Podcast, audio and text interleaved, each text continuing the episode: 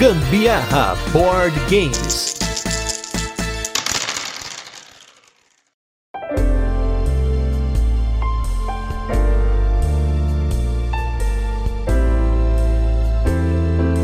Vamos falar hoje do terceiro jogo do mesmo time que trouxe o Cálico e o Cascadia. E aí, será que é bom? Eu sou Gustavo Lopes. E eu sou a Carol Guzmão e esse é mais um episódio do Gambiarra Board Games. E no episódio de hoje a gente vai falar sobre o jogo Verdun. Vamos fazer aquele resuminho de como o jogo funciona, depois a gente vai logo para as curiosidades e por fim a nossa experiência com ele. Mas não sem antes o nosso primeiro bloco de destaques da semana com os recadinhos e o nosso review retrô pra gente poder falar para vocês sobre os jogos que já passaram por aqui. E não se esqueça, gente, ó, a cada semana diminui o tempo que tá chegando aí pro nosso cast número 500. Então, se você tem aquele momento especial que a gente falou alguma besteira aqui, falou alguma coisa que você achou bacana, não se esqueça de mandar qual é o cast e o um minuto aí para eu anotar e depois a gente vai fazer essa seleção especial para fazer esse episódio. Falando dos destaques da semana, na verdade tinha muito destaque pra gente falar aqui, mas eu vou selecionar dois jogos mais recentes e aí na semana que vem pode ser que a gente fale também o restante dos destaques, foi muito jogo, mas falando de dois jogos novos da Paper Games. O primeiro deles é o Lhama Festa. O que, é o Lhama Festa?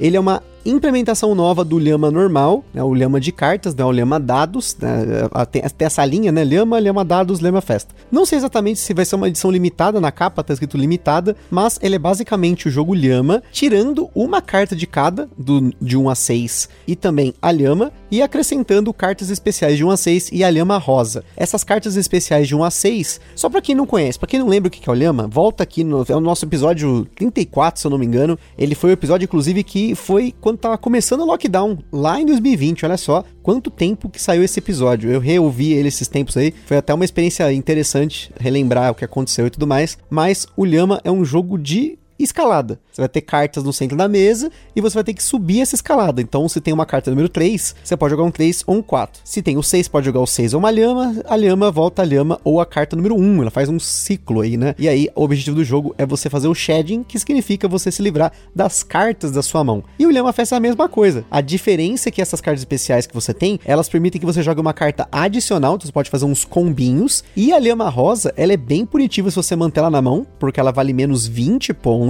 porém, você pode se livrar dela a qualquer momento. Às vezes tá no meio do jogo, lá 3, 3, 4, aí alguém vai lá e joga uma lhama, já reinicia a sequência para lhama ou 1. Além disso, essa versão do lhama tem fichas rosas que valem menos 20 pontos, e nesse jogo perde quem tem menos 40. Então no lhama normal, se você acumulava fichas pretas, né, que você tava com 3 fichas pretas, por exemplo, você tava, você precisaria de 3 sheddings para poder voltar pro jogo, né, para eliminar essas fichas. Porém, quando você tem essa ficha de menos 20, já aconteceu várias viradas em que a pessoa tava muito próxima de perder e ela conseguiu fazer o shedding, né? Ela se livrou das cartas da mão dela, bateu, né? No, no terminologia mais brasileira, e aí conseguiu se livrar dessa ficha de menos 20. Muita gente que eu joguei curtiu muito mais essa versão do Lhama, eu também gostei muito. Vamos jogar mais vezes, mas é bem provável que semana que vem já seja o cast do Lhama Festa, então fique ligado aí pra você ouvir mais. Mas assim, nós temos mais de 40 partidas de Lhama desde 2020. É um jogo que só subiu no nosso conceito, ele praticamente, como eu falei lá atrás, ele eliminou o Uno pra gente, a gente jogava muito Uno. Carol pode atestar aí, nós jogávamos muito Uno e quem substituiu o Uno foi o Lhama e posteriormente também o Dobro, pensando em card games rápidos, que a gente joga em dois, joga em galera também e funciona muito bem. Eu super aprovei o Lhama Festa. Inclusive, preciso dizer que da família das lhamas aí, essa aí é a minha preferida. Eu achei muito melhor esse esquema de você ter a possibilidade de reiniciar com a Lhama Festa ali. Você quebra uma sequência que está sendo feita e isso te dá a oportunidade de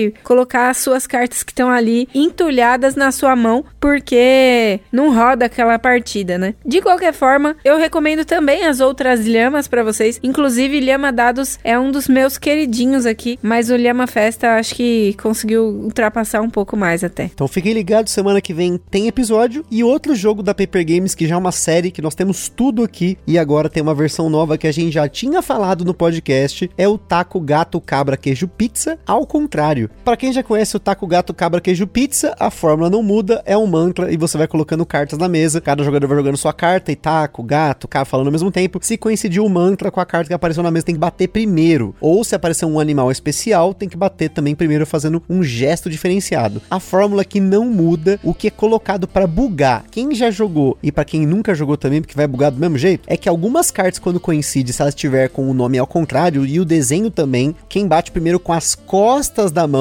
né? Na verdade, é quem não bate primeiro quando tá em dois, mas quando tá com várias pessoas, é o último que não consegue bater, né? Que aí ele, ele se ferra. Mas também tem os, os bichos especiais lá, tem o alce, tem o panda e tem o leão marinho com seus gestos especiais. Tem até a promo do elefante, que nós falamos também, eu não lembro qual foi o, o cast que a gente falou, que foi no, no Taco Chapéu, que a gente falou que encontrou, né, essa carta promo num site coreano, né, numa versão coreana. Então a Paper já trouxe, olha só, pra variar a Paper com suas inúmeras promos do Taco Gato. E também tem esses animais ao contrário, então é para bugar mesmo. Tem, numa das partidas que a gente jogou, saiu o leão marinho ao contrário. Então toda hora tinha que fazer o gesto do leão marinho e também bater com as costas da mão. Então foi o que me rendeu uma vitória, mas foi uma vitória pelo cansaço, porque aqui em casa, gente, taco gato, eu e a Carol, só rola acidente. Ou a mão fica toda ferrada, ou que nem na última partida a Carol enfiou a unha no meu calo de academia que arrancou um pedaço. Então é um jogo extremamente competitivo, mas que lá atrás eu achava que era bem bobo e hoje nós temos quatro taco gatos diferentes aqui e a gente curte todos eles. É verdade, a gente curte e joga todos eles, inclusive, tenho que dizer aqui para vocês que sorte daqueles que trabalha com amigos, né? Então, um beijo enorme para as minhas maravilhosas Elisa, a Kelly e a Ellen, que estão diariamente ali comigo e inclusive jogando taco gato. Eu preciso inclusive apresentar para elas o taco ao contrário. Eu acho que vai dar um nó na cabeça delas. É muito divertido diariamente a gente jogar o taco gato básico, aquele comunzinho, mas quando aparecer o bumbumzinho do gato virado, quando aparecer as costinhas do taco, eu quero só ver o que, que vai rolar, gente. Dá nó demais na nossa mente. Quando você vê aquela carta aleatória virada ao contrário, é muito louco. E se você começar a perder, você já pode levar o taco chapéu, pode levar o taco FIFA, e aí vai mudar a fórmula. Você já tá mais treinada aqui, que a gente fez review aí do taco gato e do taco chapéu. Do taco FIFA a gente não fez review, porque era muito semelhante. Do taco ao contrário, acho que a gente vai fazer um episódio extra. A gente já fala também do taco FIFA. Aproveita, atualiza tudo para vocês. Fiquem ligados aí que a gente vai falar sobre esses jogos, como sempre, por aqui. Mas antes da gente falar do jogo da semana, vamos para aquele nosso review retrozinho maroto, que é sobre o jogo Brasil Imperial.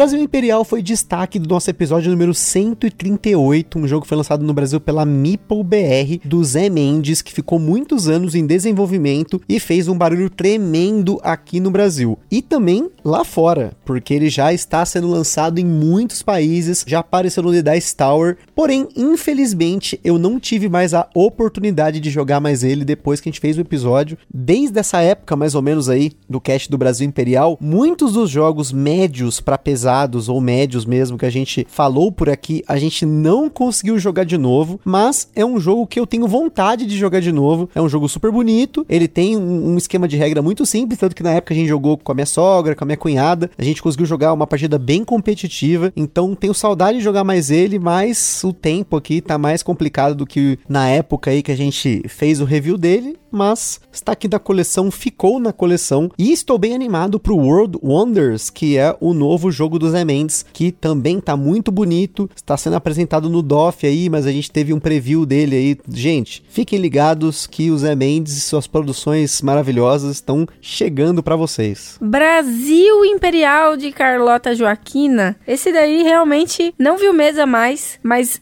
é uma obra-prima. Eu também tenho vontade de jogar assim. O Brasil é um que me pegou pelo coração. Eu gostei do jogo. Eu, na época, eu senti bastante diferença entre o, cada um dos personagens que você tem para jogar, porque cada um tem uma, uma ação especial, né? Que cada um pode fazer. E uns ou outros eu senti que tinha um, um tonzinho a mais de força, mas de qualquer maneira, eu queria poder jogar com todos. Eu jogando com todos, que eu não, não joguei com todos eles. É, No caso, eu joguei com todos. E é curioso a Carol falar isso, olha só, memória, hein? Faz tempo que a Carol não joga. E se ela lembrou disso, teve outros reviewers que falaram isso, hein? Teve um dos reviewers lá do The Dice Tower que comentou que achou que o Napoleão era muito mais forte que os demais. Mas fica aí para um futuro a gente fazer esse teste também, porque eu fiquei curioso. Quando ele falou e depois eu vi mais um cara falando, eu falei, nossa, mas eu me lembro que o Napoleão era bem forte, mas eu não cheguei a, a enxergar esse desbalanço. A gente jogou acho que quatro ou cinco partidas do jogo, talvez jogando mais, a gente tem enxergado isso, ou se tivesse prestado atenção, mas especificamente nisso, né? Mas queremos ver, né? Foi uma boa colocação da Carol aí. Então fica aí pro futuro, uma partidinha aí de Brasil Imperial, assim que a gente tiver mais tempo aí, pra gente poder jogar esses jogos que já estão na coleção, em detrimento dos jogos que estão chegando chegando aí pra gente fazer review para vocês ou de jogos novos que estão aparecendo, porque parece que brota aqui, né? Acontece. Principalmente carteado, né? Carteado tá sem limites ultimamente. Brotar é o que a gente vai falar agora no Verdun, né? Mais ou menos, mais ou menos. Olha aí, hein? Ó, já fica essa conexão pra você. Então vamos começar. Vamos falar aí do jogo da semana, que é o jogo Verdun.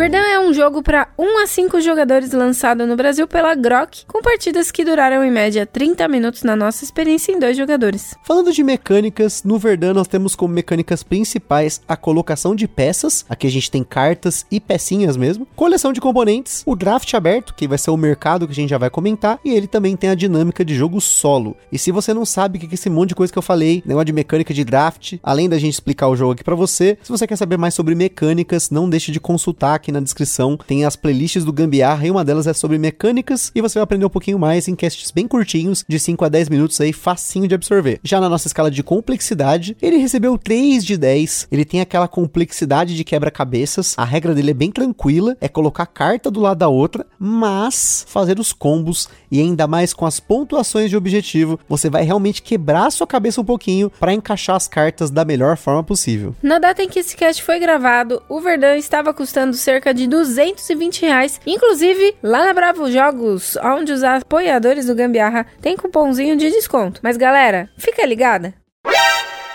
O Ministério do Gambiarra Board Games adverte: os jogos de tabuleiro, como qualquer hobby, podem acender uma vontade compulsiva de sair comprando tudo. Porém, recomendamos que você não compre por impulso. Sempre procure a opinião de outros criadores de conteúdo, gameplays, formas de alugar ou, caso disponível, jogar o jogo de forma digital antes de tomar sua decisão.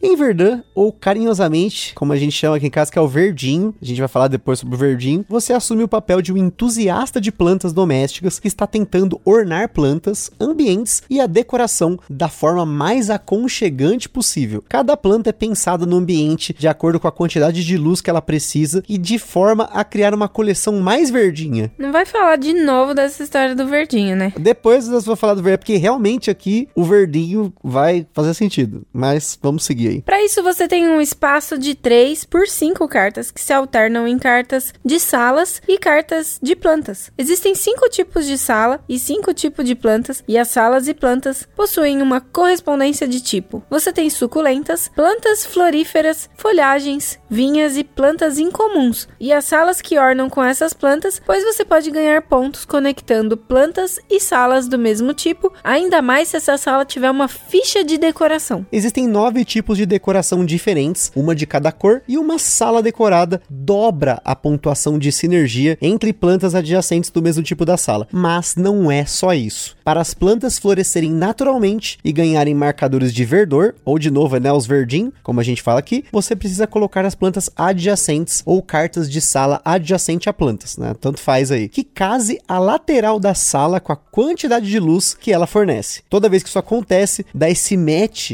da lateral da luz da carta da sala e o que a planta precisa, ela vai ganhar um marcador de verdor. Para que a planta floresça, ela precisa de uma quantidade de marcadores de verdor. Quando isso acontece, você remove os marcadores dela e no lugar vai colocar o um marcador de vaso. Esses vasos têm uma corridinha, porque a partida começa com uma quantidade limitada de vasos que te dão 3, 2 e 1 ponto. Depois disso, claro que vale a pena você completar as plantas, porque só assim a planta vai te dar ponto, mas com os vasos você ganha pontos extras. Existem outras formas de obter marcadores de verdor para as plantas sem ser encaixando sala com planta, mas para isso a gente precisa explicar rapidinho aqui o principal, que é como você joga o jogo em si, que é bem simples. Tem um mercado que tem quatro cartas de planta, quatro fichas de item e quatro cartas de sala alinhadas em quatro colunas. Na sua vez, você pega de uma coluna uma peça e aí ou uma carta de planta ou uma carta de sala. Você pega sempre a peça, mas a carta você escolhe. E aí você encaixa a carta na sua área de jogo, respeitando aquela altura que a gente comentou lá no começo, que são três cartas de altura por cinco de largura. Já a ficha, você não precisa encaixar na hora, até porque você pode pegar uma ficha de decoração, mas pode ser, ao invés disso, uma ficha de nutrição. Existem três tipos de ficha de nutrição que podem ser fichas de fertilizante, colher de jardinagem ou regador. Cada uma delas pode ser usada para colocar marcadores de verdor nas plantas, porém com regras de colocação diferentes. A sacada aqui é que você tem um estoque que você pode segurar uma ficha no final do turno. Portanto, você não precisa pegar a ficha e já usar ou já colocar em alguma sala. Você pode pegar uma ficha de uma sala futura, guardar ela ali, né, para você usar depois, ou guardar uma ficha de nutrição, não precisa usar na hora, mas no final do turno só pode ficar uma. Portanto, que você não puder guardar, você vai descartar. O mesmo ocorre com as fichas de polegar verde. Essas fichas te permitem fazer algumas ações extras, inclusive colocar marcadores de verdor em plantas, sempre gastando de dois em dois. Você pode ter até cinco no seu estoque. Toda vez que uma carta é pega de uma coluna, a que fica recebe um marcador de polegar e vai acumulando. Quando você compra uma carta que tem fichas de polegar, você pega as fichas para você. Resumindo, você pega carta e ficha, coloca a carta na sua área de jogo, verifica se deu match com a luz, para você colocar os marcadores de verdor. Você pode colocar ou usar itens, colocar vasos nas plantas que concluiu, guardar no seu estoque uma ficha que você não usou e as fichas de polegar até o limite de 5, reabastece o mercado e passa. Essa é a estrutura do turno. Você vai fazer isso 15 vezes cada jogador e aí vem a etapa de pontuação. Plantas concluídas dão pontos, além dos pontos extras pelos vasos que pontuam. Os marcadores de verdor que ficam nas plantas a cada dois dá um ponto. Depois, cada combinação adjacente de uma planta e sala dá um ponto. 2 se a sala tem um item de cor. Você ter objetos de decoração diferentes tem uma pontuação progressiva. Se conseguiu coletar os cinco tipos de sala, 3 pontos. Mesma coisa para os cinco tipos de planta. E caso você tenha jogado com as cartas de objetivo, no começo do jogo você sorteia três cartas diferentes de objetivo e ganha pontos por isso também. Se tiver um empate, quem tem mais fichas de polegar é o vencedor. Existe também uma variante familiar do jogo em que você deixa de lado os marcadores de verdor e as fichas de polegar, ignora condições de iluminação e os marcadores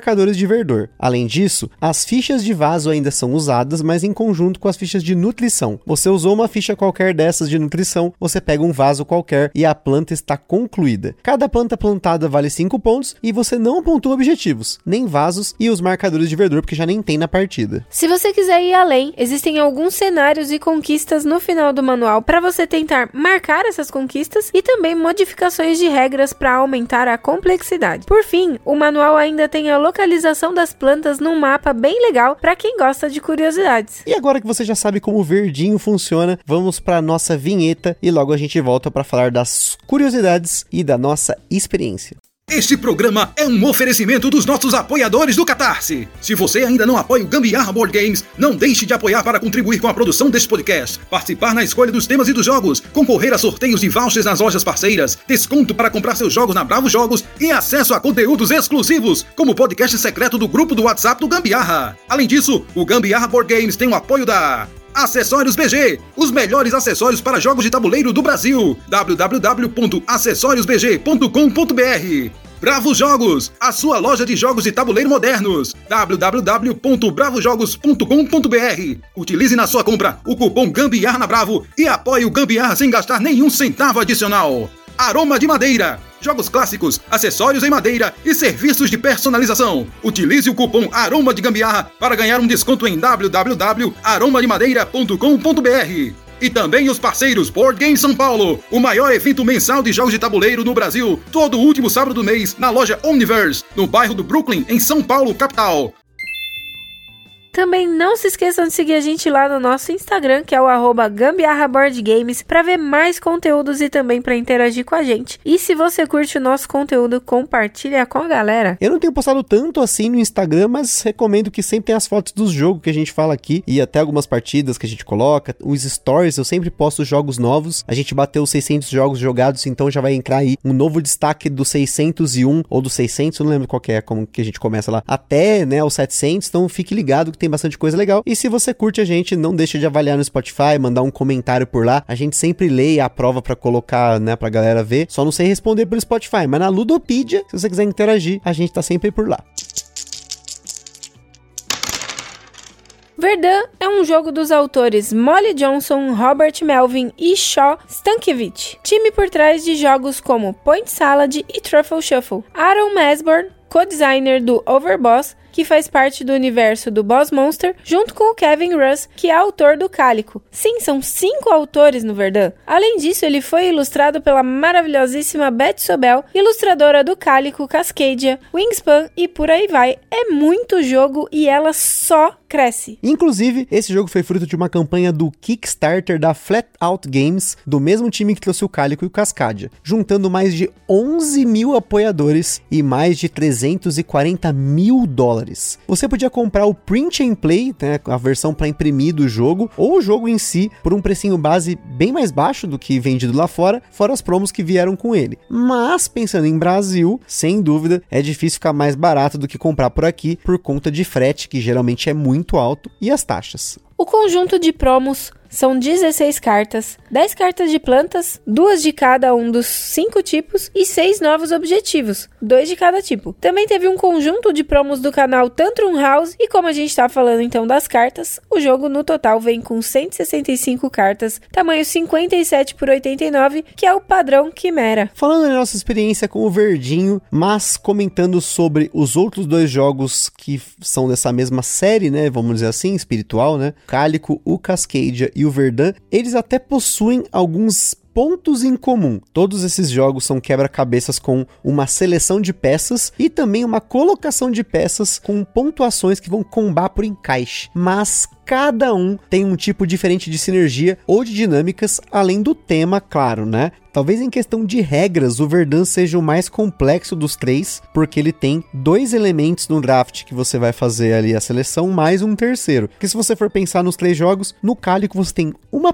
só tem peça, né? Você pega a peça, põe ali, faz os combos, gatinho e tal. No Cascadia você tem dois tipos de peça, são peças de terreno e peças de animal. E no Verdun você tem peças de decoração, carta de planta e carta de sala. E aí você vai criando ali o seu quebra-cabeças com isso. Esses três jogos, para mim, eles têm uma sensação que, inclusive, eu tava assistindo um vídeo agora há pouco do Watch It Played. Eles têm um, uns vídeos lá que é do Matthew Jude, que ele responde perguntas da galera, né? E ele tava falando que uma das grandes ondas mais recentes dos jogos de tabuleiro são esses jogos confortáveis, né? Esses jogos feels good, que são jogos que eles não têm tanta interação, mais indireta, em que você tá ali fazendo uma coisa bacaninha, tem um tema confortável, são temas de natureza, temas de dia a dia temas de casa, são jogos que eles evocam uma sensação gostosa, uma sensação calorosa, que para mim é muito bom, porque às vezes depois daquele dia cansativo, cheio de problema no trabalho, cliente chato, sempre vai ter. E aí, quando você para para jogar um jogo que é bonito, ilustrado pela Beth Sobel para variar, né, uma das melhores do mundo, com um tema gostosinho desse, você se sente aconchegado ali no jogo. E é aconchegado demais, até porque, exceto pelo Verdun, todos os outros dois aí que a gente estava falando, é possível jogar aconchegadinho no sofá.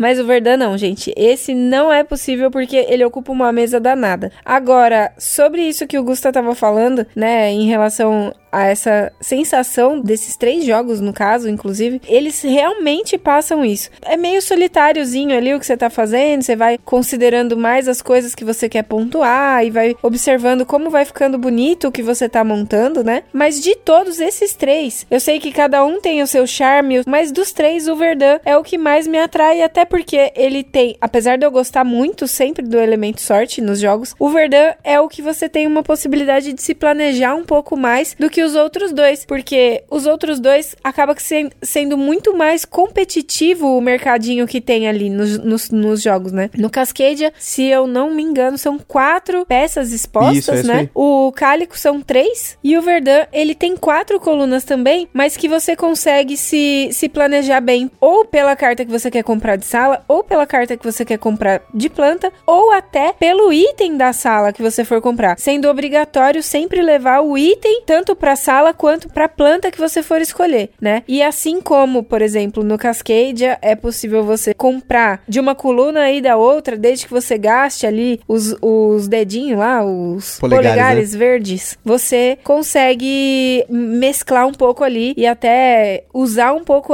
mais do, do recurso que aquele mercado oferece. Mas você consegue ter um, um planejamento um pouquinho melhor no Verdun do que nos outros dois, né? Não sei se é uma percepção minha, enfim. Não, não, acho com certeza isso aí foi um comentário muito bem colocado, porque eu também pensei um pouquinho sobre isso, de você ter essa maleabilidade, porque você tem muitas opções de coisas no mercado. Então, às vezes, não tem o item que você quer, mas pode ter uma ficha de nutrição. Mas tem alguma carta, tem um monte de polegar, você vai querer gastar ela, talvez, para colocar marcadores de Verdun, acumular aqueles cinco que vão sobrar, e aí numa rodada futura você elimina um tipo de elemento para recolocar no mercado mais coisa. Então, realmente, ele tem essa sensação de ser mais fácil de você planejar, o que não quer dizer que o jogo é mais fácil, muito pelo contrário. Para você combinar todos esses elementos, é a luz, é a carta de planta com a carta de sala, com o item da cor e você tentar pegar os objetivos, né? Qual, uh, você combar tudo isso com os objetivos e com os pontos é muito doido. Nesse sentido, você tem que quebrar assim a cabeça, assim como os outros dois jogos. No caso do Verdun, como você não tem tanta restrição, você tem mais possibilidade de conseguir fazer as coisas se planejando, talvez não queime tanto a cabeça que nem acontecer no Cálico ali, de ficar desesperado, tipo, o que, que eu faço agora? Né? Então, se você gosta mais dessa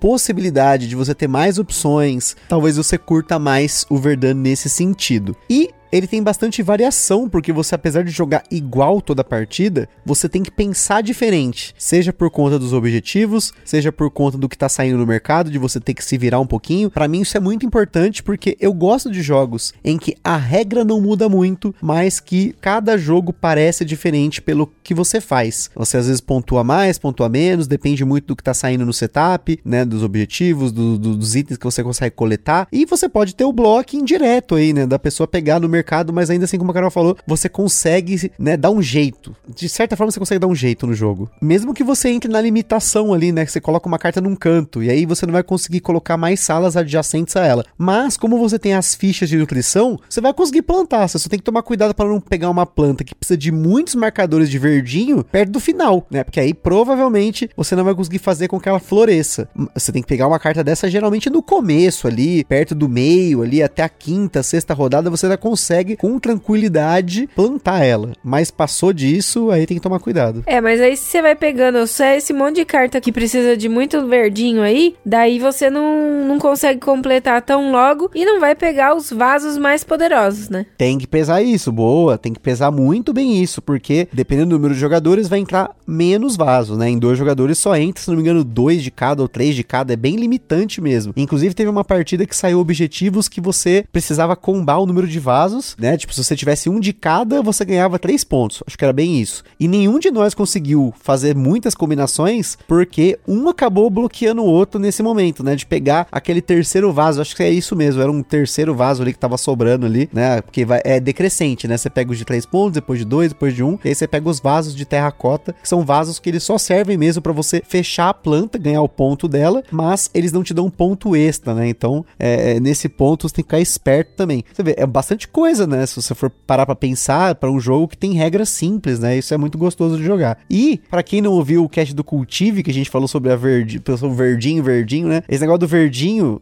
né? Era uma youtuber que a Carol e a mãe dela acompanhavam na época que a gente tava no lockdown. A gente tinha muita coisa com planta aqui, né? Ficar planta e fez ali o jardim vertical que a gente tem aqui na, nos nossos quartos aqui, né? A gente fez mesmo. Comprou a madeira, cortou, invernizou, parafusou tudo e aí fez ali um jardinzinho de suculenta. A gente mora em prédio, então não dá para ter tanta planta, ter um jardim, uma plantação, né? Mas aqui em casa tem até que bastante, né? Deve ter o quê? Umas 15 suculenta, 20 suculenta por aqui diferente, né? E tudo muito bem cuidadas, obrigada. É isso aí, é Carol que cuida, ela que tem as verdinhas dela, e essa youtuber, ela era, era Carol Verdinha, a gente falava. E eu, chegou uma hora que eu tava enlouquecendo, né? Pra chegar na casa da minha sogra, era verdinho pro lado, verdinho pro outro, era live da verdinha. Gente, é uma maluquice. Mas, olha só que legal, se você pensar na questão do tema, é um tema que para muita gente vai ser legal porque vai acabar se identificando, né? Por mais que eu não tenha participado ativamente do processo de plantar, de escolher suculenta, eu ia muito nos gardens, né? Era o que a gente conseguia fazer. Colocava a máscara lá e ia pro garden para poder fazer alguma coisa, né? Porque tinha muita coisa fechada. E aí era uma loucura ali, ficar todo mundo um longe do outro tal. E, de novo, como eu falei lá no começo, né? A questão lá da pandemia, quando começou o lockdown tal, lá no, no cast do Lhama, é interessante a gente estar tá falando sobre isso agora também, né? Porque uma das minhas memórias do lockdown e do que a gente conseguia fazer era essa parte de plantar, né? De cuidar das plantas, de comprar planta tal. Então, me associou assim mentalmente assim.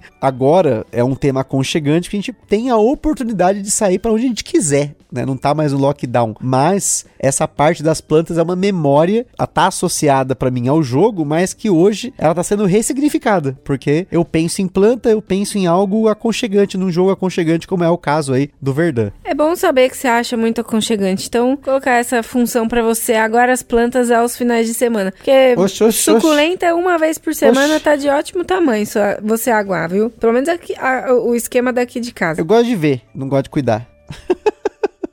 é bonito. Mas é isso aí, pessoal. Espero que tenham gostado aí de ouvir um pouquinho sobre o Verdun. Mais canais aí já fizeram review, unboxing pra você ver como é que é os componentes, a arte do jogo maravilhosa. Então, mais um jogo aí que provavelmente no futuro deve entrar no top 50 da Carol, não sei do meu, mas eu sei que o da Carol sim, porque ela gostou muito do jogo. Infelizmente não dá pra jogar no sofá, né, como ela falou ocupa bastante espaço, porque são eu e ela, né, com 15 cartas, mais o mercado, um monte de ficha. A gente até tentou, né, mas não conseguiu. Teve que ir pra mesa. E aí você vai poder ver lá no Instagram, tem as fotos lá da- do jogo montado, gente jogando. Mas é isso aí. Tamo junto, pessoal. Logo, logo vem o DOF. Se você estiver ouvindo isso aqui antes do DOF, estaremos lá nos dois dias. No domingo mais jogando do que outra coisa. Mas no sábado a gente vai estar dando uns rolê lá. A gente vai fazer algum conteúdinho bacana. Então, se você quer encontrar a gente, estaremos por lá. Não sei se a gente vai estar uniformizado com camisa do Gambiarra. Se não tiver, você vai me ver com camiseta do The Office, provavelmente. Então, procure por um barbudo com camiseta do The Office do lado de uma mulher maravilhosa. Então é isso aí, pessoal. Aquele forte abraço e até a próxima. Falou, galera. Beijo, tchau.